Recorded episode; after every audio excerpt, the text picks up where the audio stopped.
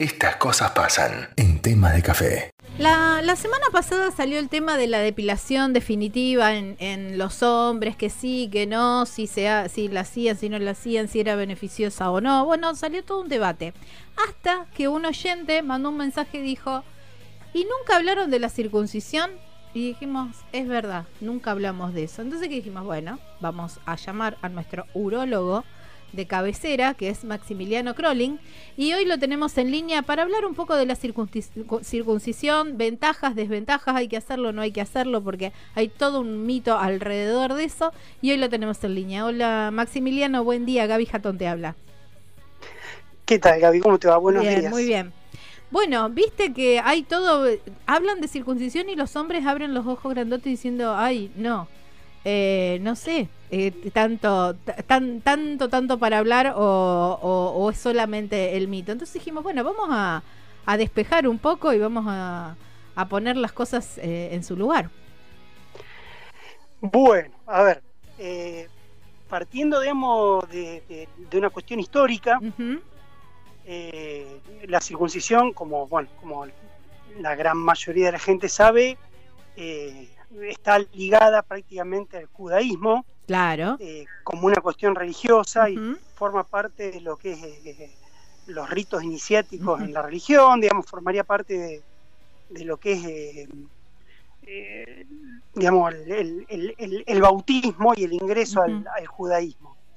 Eh, esto, digamos, eh, las raíces históricas, eh, según cuentan las leyendas, tiene que ver con cierta eh, pandemia de gonorrea Ajá. que hubo en el pueblo eh, en el pueblo judío durante el éxodo de Israel, eh, lo cual obligó en cierta forma a los, a los médicos de ese entonces a, a- a empezar a practicar circuncisión como método eh, de tratamiento Claro. quedando después este, establecido como una especie de rito religioso. Claro. En realidad, a nivel religioso, no solamente eh, los judíos eh, son los que se circuncidan, sino que también hay eh, otras religiones, como por ejemplo los musulmanes eh, la practican un poco más tardíamente, pero, pero lo practican. Eh, los católicos ortodoxos eh, también eh, tienen dentro de, su, de sus, digamos, este, ofrendas eh, cierto, digamos, en, en ciertas ciertas iglesias, sobre Claro. todo la, la ortodoxa rusa, eh, la circuncisión, eh, algunas ramas del Islam también. Es algo que se hace de rutina en 18 estados de, de- de Estados Unidos. Mira. O sea, eh, antes del séptimo día, la criatura que nace, varón, se lo circuncida como método eh, higiénico. Claro. En realidad la circuncisión eh, está asociado con, digamos, con hábitos de higiene. Eh, realmente el, el paciente circuncidado al, al no tener prepucio carece de todo lo, todas las, digamos, las condiciones para desarrollar enfermedades eh, relacionadas con, con hongos, ciertas bacterias, ciertos parásitos que muy frecuentemente se alojan entre lo que sería el glande y el prepucio, la cara interna del prepucio. Claro. O sea, sobre toda la parte de lo que son la- las micosis, los hongos, necesitan tres cosas que en el paciente circuncidado son, son muy buenas, digamos, Claro. para el crecimiento del hongo, que son humedad, eh, calor y, y fricción, digamos, Claro. y, fal- perdón, y- y falta de luz. Claro. Entonces, al tener falta de luz, calor y humedad, el, el hongo encuentra muy frecuentemente un terreno fértil para, para crecer.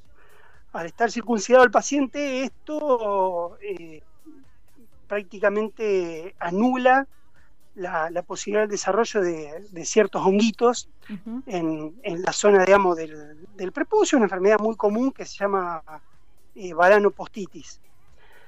Por otra parte, eh, la circuncisión tiene ciertos efectos beneficiosos en relación a lo que es el desarrollo del HPV en el varón. Claro.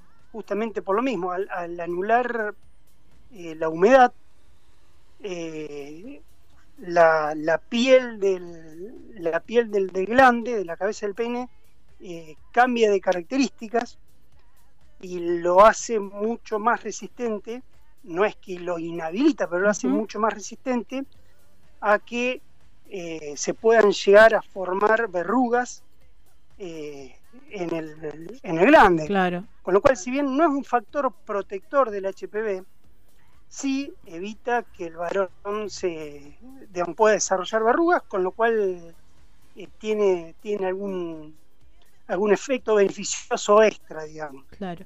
¿Por qué entonces si es tan eh, beneficioso no es una práctica no es una práctica común?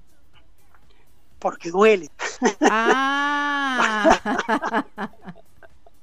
A ver. ahí eh, está. Eh, yo te diría que sacando la cuestión religiosa, en nuestro medio las personas que consultan para hacerse una circuncisión eh, electiva, eh, en realidad son, son muy pocas.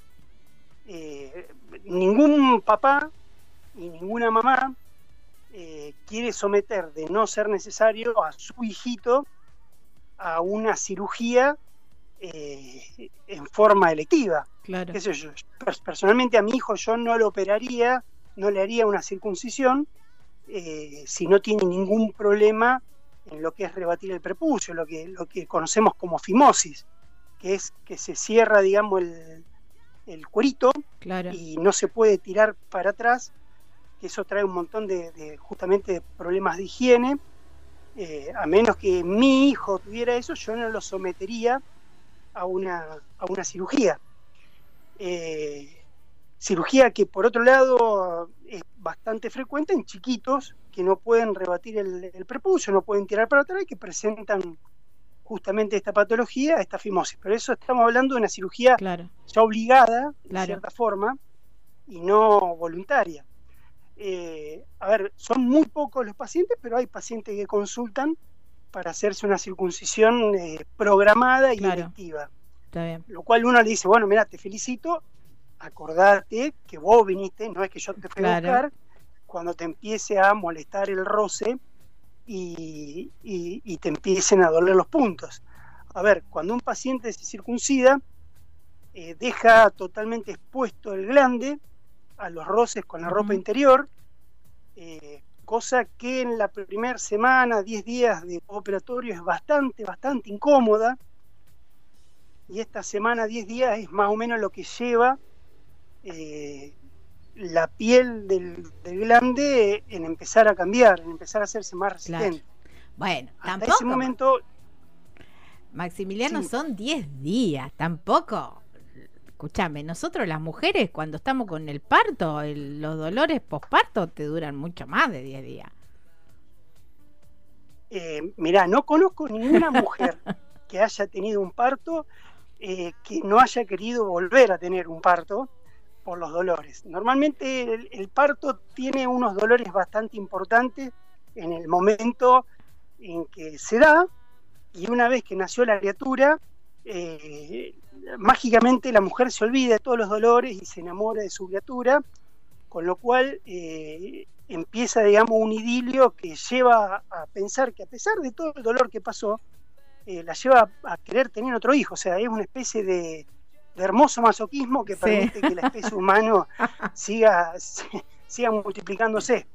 Pero cuando me ponen el ejemplo, che, un, dolor de parto, a ver, el dolor de la circuncisión es infinitamente menor a lo que debe ser un dolor de parto. Ah, bueno. Yo te puedo asegurar que todos los varones en edad adulta que uno ha operado se acuerdan perfectamente de la molestia y el malestar que le generó la, digamos, e, este roce inicial.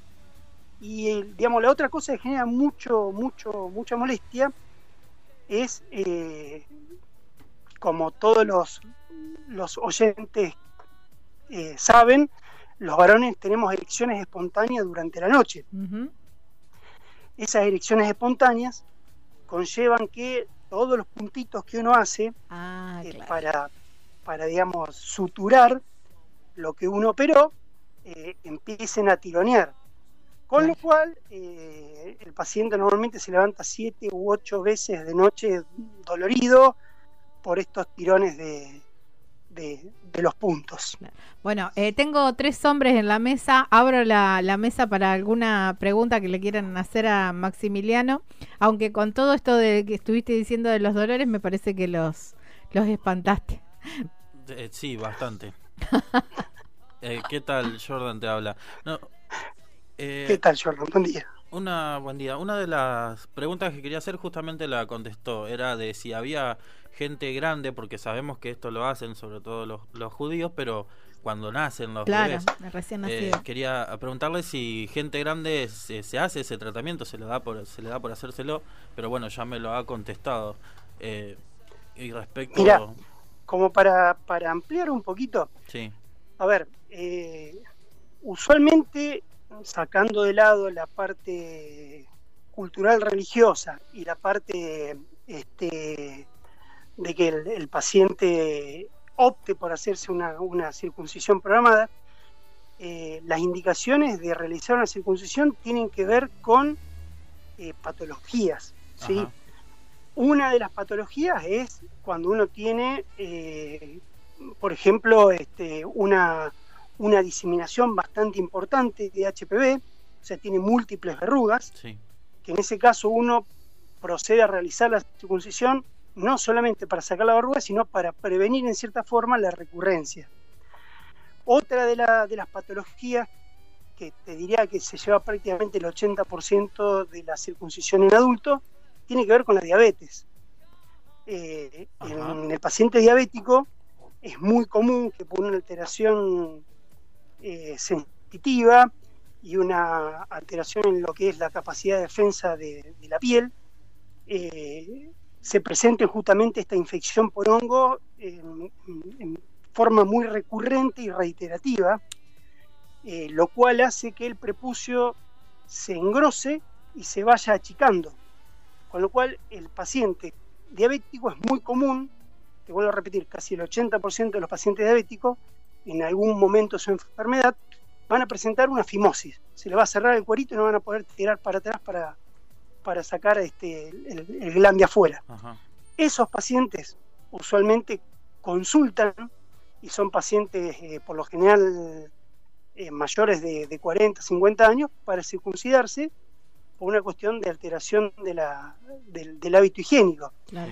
Y la tercer patología, digamos, que tiene que ver con, con el paciente que, que tiene que circuncidarse, eh, adulto, tiene que ver eh, con, digamos, la- las balanitis recurrentes, el, el paciente que tiene infecciones eh, provocadas por un hongo en forma recurrente, muy seguidas, y que ya no hay ni crema ni medicamento oral que, que pueda este, contrarrestar este tipo de cosas. Entonces, cuando uno no se queda, se queda sin herramientas, digamos, para, para controlar la infección, opta por, por hablar con el paciente de hacer una circuncisión, eh, que al eliminar la humedad del prepucio estaría eliminando definitivamente la, la infección por, por el honguito.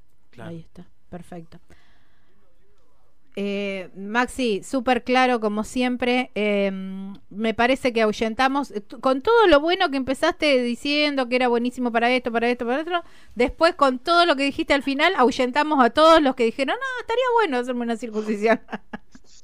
Pero bueno, Mirá, ahí está, esa es la cruel realidad, ¿no? hay tres mitos, hay tres grandes mitos, digamos, con respecto a la, a la circuncisión, que son forman parte de los mitos urbanos, Ajá. que, que están buenos, digamos, eh, eh, también eh, aclarar. Aclararlos. El primer mito tiene que ver con si yo me circuncido, pierdo sensibilidad. Eh, entonces puedo quedar impotente. Upa. Realmente toda la parte de la sensibilidad no está en el prepucio, sino que está en el glande. Y al estar en el glande, uno no toca el glande, el paciente no pierde esa sensibilidad. Sí, probablemente al perder superficie de roce, la, digamos, la sensibilidad está- va a estar un poco alterada, sobre todo al principio, pero bajo ningún punto de vista el paciente pierde excitabilidad. Claro. El segundo mito urbano es eh, los pacientes que concurren eh, porque piensan que como tienen el prepucio estrecho, o sea, tienen una fimosis, eh, el circuncidarse va a hacer que el pene crezca. nada más Claro. alejado de la realidad, el prepucio es piel que está rodeando Claro. el pene, el pene lo que creció, creció y lo que natura no da, no. Salamanca no presta, decía mi abuela. Tal cual.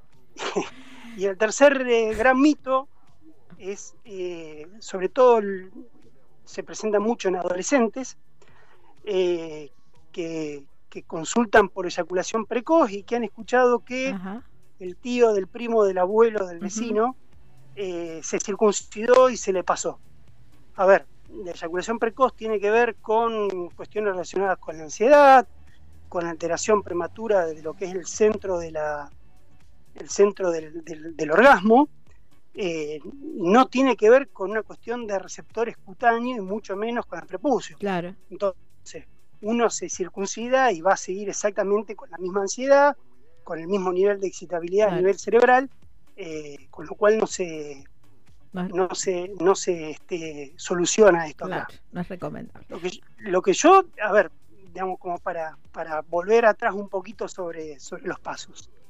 Eh, si vos me decís beneficios de una circuncisión, realmente son muchos, eh, fundamentalmente con- en lo que respecta a la pandemia de HPV que, que tenemos eh, a nivel Argentina y en Villa Constitución, te diría que eh, dos de cada diez pacientes que uno ve en consulta consultan por, por lesiones genitales provocadas por HPV. Mirá.